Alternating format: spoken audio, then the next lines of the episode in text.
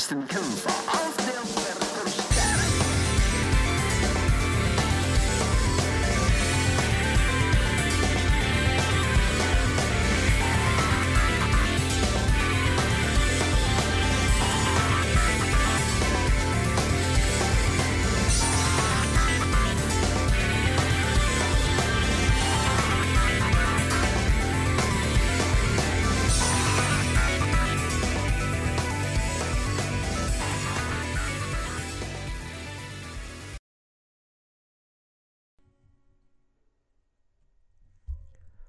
Hola people, bienvenidos y gracias por acercarse a escuchar este nuevo podcast que será resubido a YouTube. Y titulado El Rincón de Morio, un lugar donde hablaré sobre temas o teorías interesantes relacionadas a JoJo's Bizarre Adventure. La verdad, es mi primera vez creando contenido para entretenimiento y estoy un poco ansioso, pero la verdad, espero que con el tiempo pueda ir mejorando el, y el poco o mucho apoyo que le den a este proyecto se los agradeceré muchísimo. Decidí empezar este podcast para pasar el rato hablando de esta franquicia. La verdad me tiene fascinado desde el primer momento porque conforme fui avanzando en la historia de estos personajes me fui encariñando más y más. Pero bueno, en este primer episodio vengo a presentarme. Yo soy Alias y les contaré un poco más a detalle de cómo conocí este mundo bizarro. Además de por qué alguien ajeno a esta narrativa debería darle una oportunidad de conocer a estas historias. Y para esto tengo aquí a dos personas, las cuales son de confianza y prefieren mantenerse anónimas por el momento. El cacas y la chacha. En fin.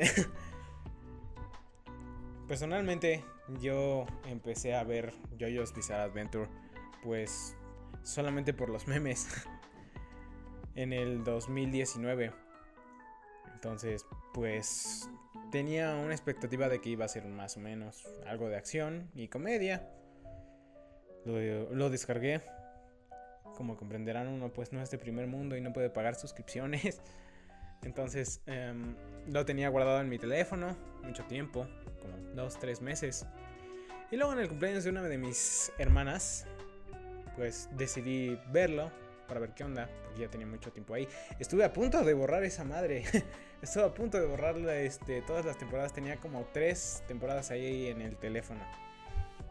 Pues sin embargo le di, decidí darle una oportunidad a esta serie para que valiera la pena la descarga, el tiempo de descarga. Y pues sí me pareció un poco intrigante desde el primer momento por la máscara de piedra y saber qué pasaba con Dio, porque yo estaba más interesado, yo sabía mucho más de la existencia de Dio y de Yotaro, pero no sabía qué onda con el trasfondo. Entonces yo esperaba que saliera Yotaro en la primera parte, a ver a qué hora salía Yotaro. Y salió un tipo con cabello azul y yo dije, ¿qué pedo? ¿Este güey quién es? Pero a medida que avanzaba la trama, yo esperaba Yotaro, me iba olvidando irónicamente más de este güey y me iba enfocando más en qué pasaba con estos dos personajes. Porque de la nada era como un drama de novela. Era como el güey que se hacía rico y el otro, la otra parte que era un güey pues de escasos recursos que había sido maltratado toda su vida y que quería ser el usurpador de ese, de ese puesto de alguien que había nacido privilegiado. Entonces fue como un poco novela, pero aún así quise seguir avanzando y luego avanzaron a cosas como su nombre lo dice, más sobrenaturales y bizarras. Y de la nada, un güey rubio empieza a ser a un vampiro metrosexual muy gritón. con cosas que se supone son ruidos de vampiro, pero en mi, en mi puta vida había escuchado un gurí o un, un ruido tan escandaloso como el de Dio, Dio Brando. Entonces, fue intrigante desde esa primera parte. Y luego la segunda se salta al origen de este primer incidente que fue la máscara de piedra. Y fue pues eh, como la respuesta, las respuestas que esperabas de la primera parte, pero a la vez no. Porque mm, esperabas algo todavía más milenial. Algo más em, cósmico. Que no lo era bien. Pero sí es algo un poco antiguo. Entonces cuando pasas a la segunda parte, es como un. Es como un relax. Es como. Es como este. Te pasas algo serio y caballeroso y luego pasas a, a, el Box Bunny del anime. Un güey que es carismático, es chistoso, pero a la vez es serio y las cosas le salen bien. Desde el primer momento que se topa a los villanos protagonistas hasta el último momento que se enfrenta a los mismos. Luego pasamos a la tercera parte que es como la conclusión de la primera. La segunda, eh, la verdad al principio pensé que era como un poco de relleno para pasar a la tercera. Pero al ver a la, este, la tercera parte, yo pensé que era otro anime el que estaba viendo. Porque de pasar a un poder que era sobre la respiración y ponerte mamado de la nada a tener una habilidad con la que, digamos, ya naciste espiritualmente. Es el stand. El stand que es la representación física del alma que solo pueden ver otros usuarios de stand. Y la verdad los diseños no están nada mal. Desde Star Platinum hasta el más pequeño que puede ser este Gev de Indul, que es la mano esta que se convierte en agua y ataca a, a uno de los Crusaders. También cómo se van haciendo casualmente amigos, porque desde la, primera parte de, de la parte 3 del arco de, de Yotaro, que es el bisabuelo de el tataranieto de, este, de Yotaro, ya, ya tiene un poder espiritual y aparte este, no es cualquier poder espiritual, es el más mamado de, la, de las tres partes hasta ahora. Es como el Superman de los stands.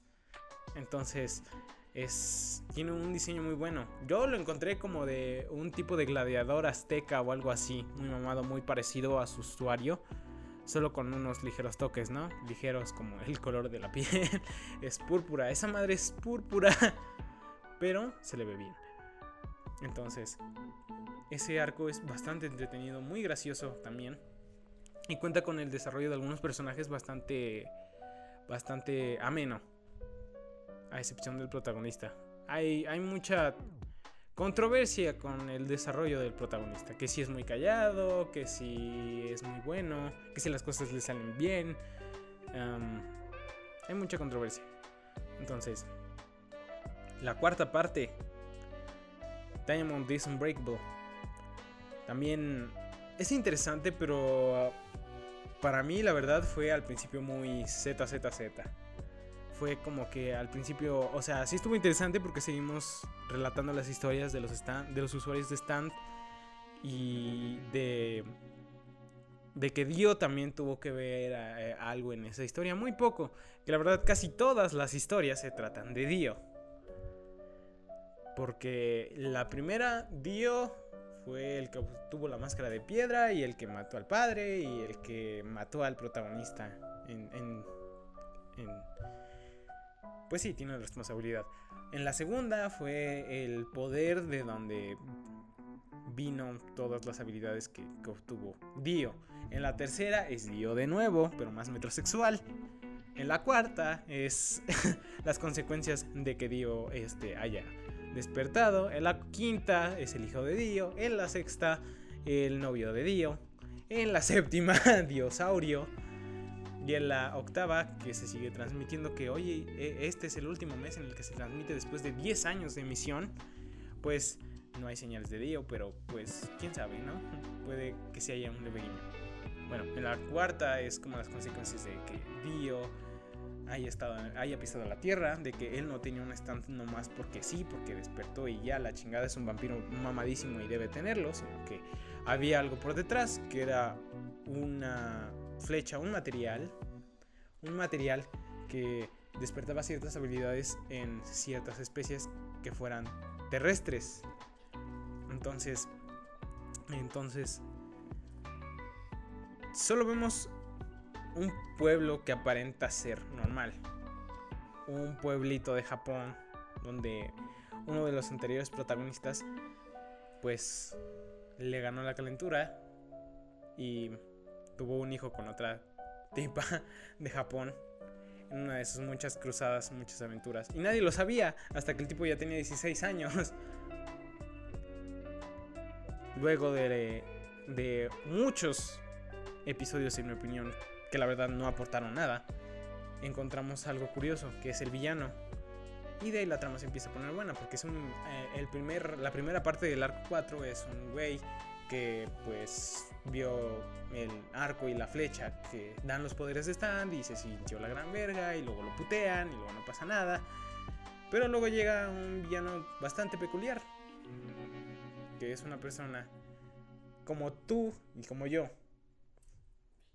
Solo quiere una vida tranquila, viviendo en su pueblo.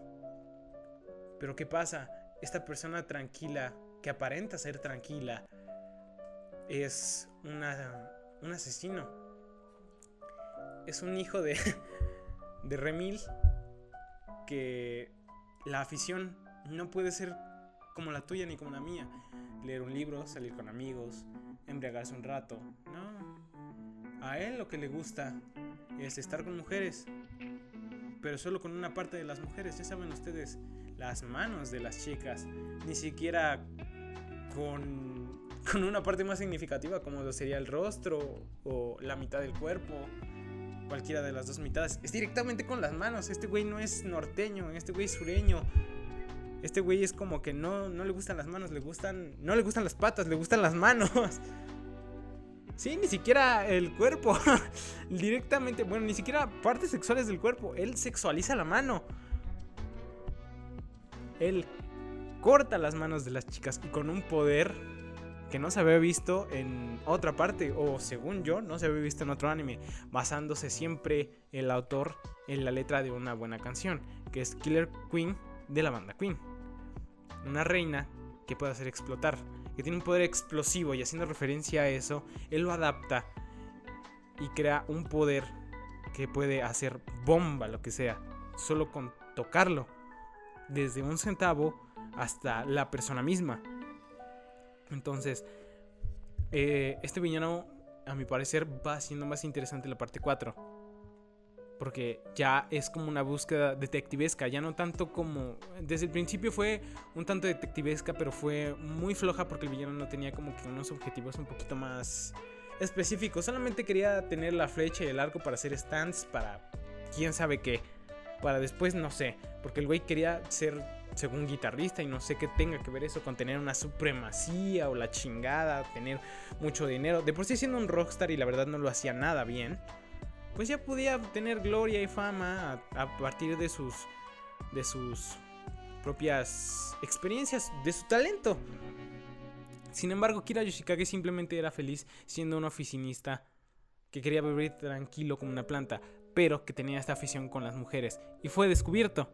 Y aparte, obtuvo un poder de stand bastante poderoso, que, a la, que es coherente también y tiene un buen diseño de personaje, un buen diseño del stand es yo lo encuentro parecido un poco a egipcio y con un toque de, de JoJo's Bizarre Adventure. Está mamadísimo el güey, está mamadísimo. Entonces, este termina la parte, aunque no bien con el protagonista venciendo al villano, pero siendo ayudado y es un poquito más natural porque es un el protagonista es un chico de 16, 17 años y la verdad teniendo 17, 16 años, ¿quién podría con una amenaza así de un asesino? ¿Quién podría? Incluso teniendo un poder sobrenatural como lo que era arreglando las cosas, ¿quién podría solo? Fue bastante coherente, aunque si hubiera gustado, pues que el mismo protagonista de la parte lo acabara, tuvo ayuda y fue algo natural. No es de las mejores partes porque la parte que más me emocionó fue la parte 3 en lo personal, pero fue muy buena. Eh, de mitad para, para abajo. La parte 5. La parte 5 es mm, un poco, bueno, yo la sentí muy alejada en su momento de lo que era JoJo's Bizarre Adventure, solo lo familiar era los stands, porque ahí ya no conocemos al siguiente Joestar directamente de la línea familiar, sino que conocemos a un Joestar Brando, un hijo de Dio, quien tenía el cuerpo de Jonathan Joestar pero la cabeza de Dio, y los genes de vampiro, y los genes del stand. Entonces, para acabar, bueno, para avanzar más con lo peculiar que es esta parte y un poco más alejada que las otras, Este tipo vive en Italia, ni siquiera como nosotros que son este ingleses o son japoneses. Vive en Italia el güey. Es italiano-japonés. Otra peculiaridad es que al principio tiene genes Joestar, pero van cambiando al desarrollarse su habilidad de stand. Eh, la peculiaridad, el rasgo que lo hace definirse como que ya conoce su habilidad de stand es su cabello. Que de ser negro a ser rubio. Que lo define como que hereda los genes Brando.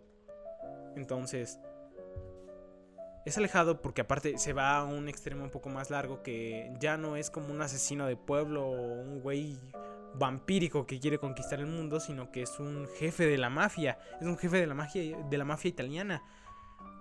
Entonces, el güey quiere tiene ese sentimiento ese sentimiento este como de querer ser justo y acabar con las drogas en Italia y este y te callas.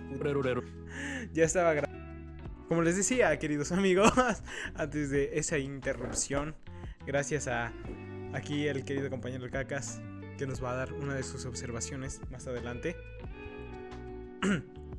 Quiero acabar con el jefe para que se acabe el narcotráfico de drogas en Italia sin saber la habilidad de él mismo pues es algo interesante.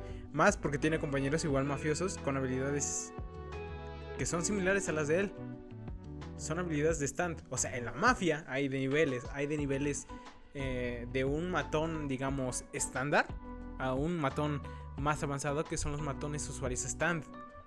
Que a la vez siendo igual realistas, pues pueden revelarse ante el poder superior. Digo, si tienes el poder también superior igual que el jefe, ¿por qué no hacerle frente? Entonces, es interesante también eh, esta trama. Sin embargo, hay algunos detalles en el protagonista que van desmeritando eh, este, el valor de esta parte y de su protagonista. Más adelante les iré especificando este, en los siguientes episodios cómo es que los pros y los contras de cada una de las partes. Entonces, al final termina, termina digamos, de una manera buena, afrontando el, el villano y siendo vencido por el protagonista de la misma. Y siendo ayudado por sus respectivos eh, aliados. Y llegando a, a, esta conclusión de que se pudo llegar a terminar este régimen Em, violento de la mafia italiana. Luego la parte 6, que gracias a todos los yoyos se pudo, se pudo animar finalmente y va a ser estrenada en este diciembre por Netflix. Me parece, me parece bien un rumor que se va a estrenar en diciembre, pero todos los episodios completos de un golpe. algunos les parece, algunos no, porque para algunos pues los animes por lo general bueno, lo que he visto, tampoco soy tan otaku. este, los animes se van estrenando cada semana. Los episodios se van, los episodios se van estrenando cada semana. Entonces, hay algunos que les parece que pues se estrene de golpe, cada quien va siguiendo el ritmo que quiere conforme se va este conforme va viendo los episodios estrenados en la plataforma. Y hay algunos que no les parece, que están acostumbrados a que se saque cada episodio, cada semana para mantener esta emoción, pero pues bueno, cada quien, ¿no? Se, respeta la forma en la que cada quien ve estos episodios. La parte 6 es la hija de Yotaro, que pues por algunas razones va a dar a, prisión, a la, a la prisión de Dolphin Street, que está en, me parece que en Florida. Y a través de ahí igual conoce a algunas compañeras que son usuarios de stand, gracias a que Jolene pierde la, una herramienta bastante útil que da su padre, que es la flecha de, que otorga los poderes de Stand. Y va conociendo a algunos protagonistas que son bastante entrañables, como lo son su compañera Hermes Costello, que en parte es nacionalidad, este, me parece que es mexicana, voy a, voy a decir que es latina en general, y a FF, que es Foo Fighters, que pues todavía estamos en, Bueno, yo todavía estoy en un dilema de si es una waifu, si es un stand, o, qué verga es esa madre porque agarra. La, premisa de, de, Stone Ocean es que la, hija de Yotaro acaba en prisión. Él la quiere ayudar, pero se encuentra con un stand bastante, bueno, poderoso, que roba las habilidades del stand a través de un disco. A través de un disco. Él convierte las habilidades y las memorias en discos de CD y las extrae como si fueran un Blu-ray. Sin esos discos de memoria y de stand, la persona es nada. Apenas si puede mantenerse vivo estando en coma. Entonces, después de ser visitada por su padre que ha estado muy ausente, ella decide ayudarlo y decide resolver el misterio de quién es el que robó las memorias, recuperarlas y vencerlo. Y se va encontrando enemigos como aliados en su cruzada. No, algunos nos emocionamos por esta parte, pero a la vez nos sentimos un poco... No sabemos ni cómo sentirnos porque en esta parte pues desgraciadamente no es como las otras. En las otras partes, con todo y los sacrificios eh, hechos por el protagonista, lamentablemente en esta parte pues llegamos a una conclusión de estas seis primeras. Desgraciadamente no ganan. Se cumple el objetivo del villano a medias.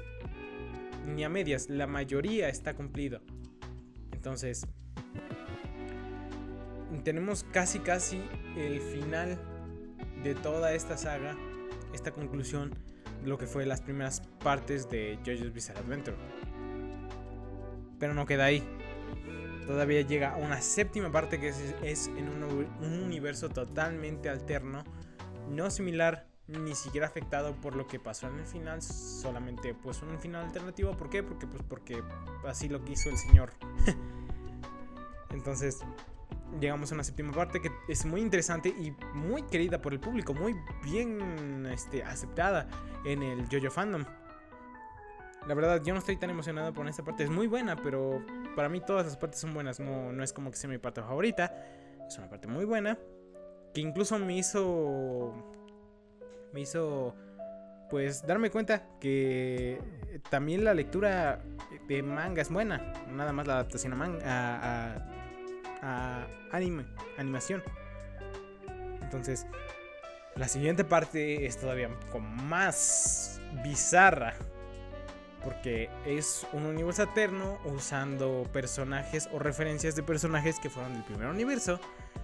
Y es en una época, pues digamos, del lejano o del lejano oeste. Donde estaba todo, toda esta temática de los vaqueros y de las carreras a caballo. Pero llevada a un extremo. A, llevándola a una historia similar a lo que hemos visto a Yoyos, usando los, los argumentos y los poderes del stand. Pero también llevando a un nivel superior, como es enfrentar al mismísimo presidente de los Estados Unidos, que a la vez tiene un stand. a la vez tiene un stand, y no cualquier stand, es un stand que viaja entre dimensiones. Y además, y además, eh, hay dimensiones en las que el güey puede estar como está en su momento, que eh, eh, en, primer en primer instante el presidente de Estados Unidos, en el, digamos, en su versión original, no es una cosa que digas que está muy bien formado, es un güey gordo.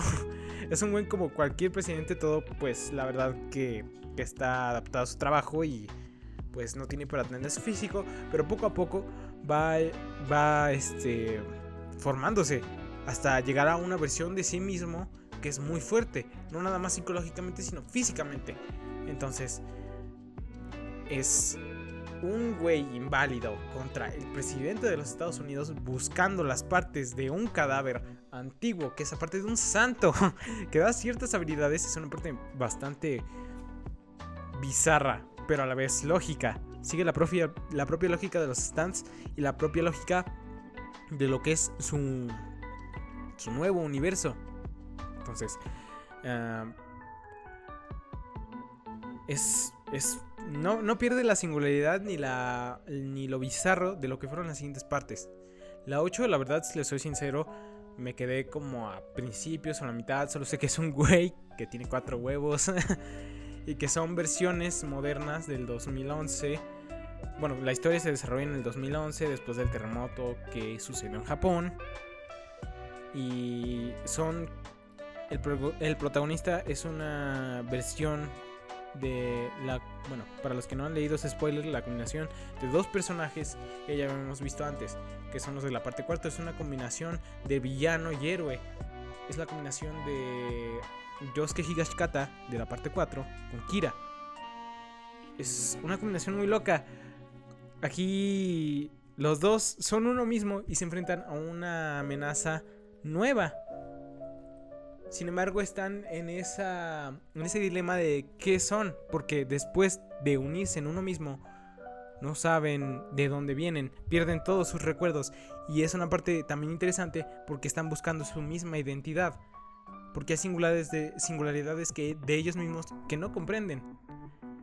Y muchos misterios de una ciudad que en una parte anterior había sido amistosa, pero que ahora es más oscura y enfrentando a un enemigo que no conocen, que no entienden cuáles son sus objetivos y que es me parece bastante siniestro y el stand se ve la verdad que es muy interesante. El diseño también es muy bueno.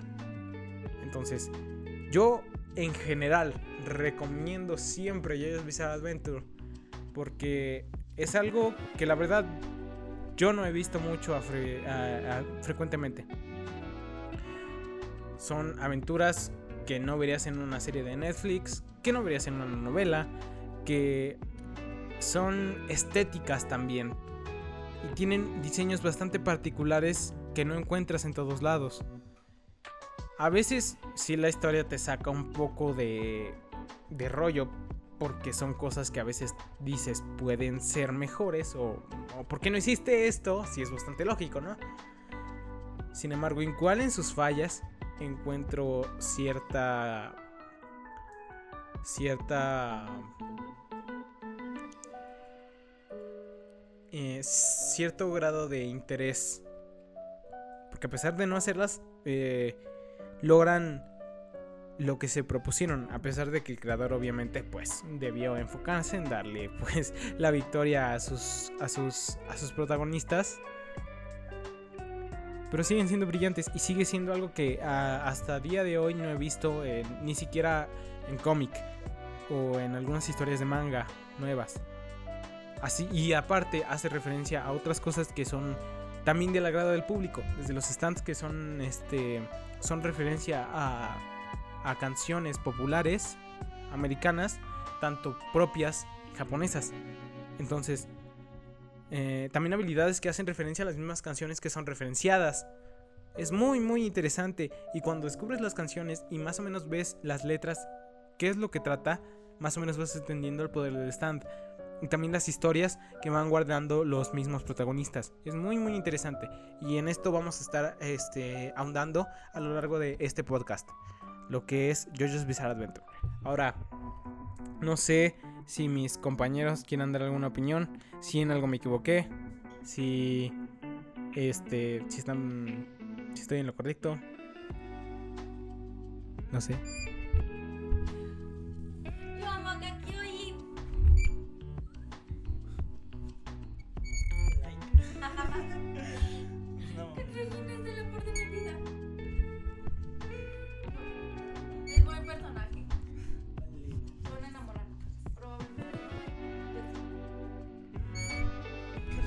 Mamada, güey, por favor, güey. Ya, ya, güey, ya.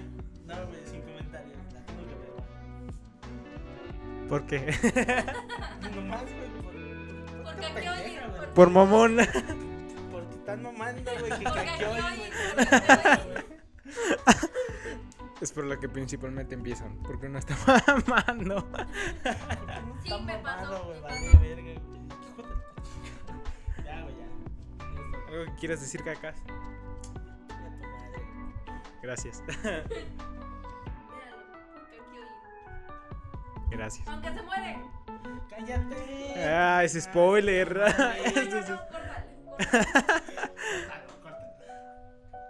Bueno, así es como finaliza este primer episodio de este Jojo Podcast.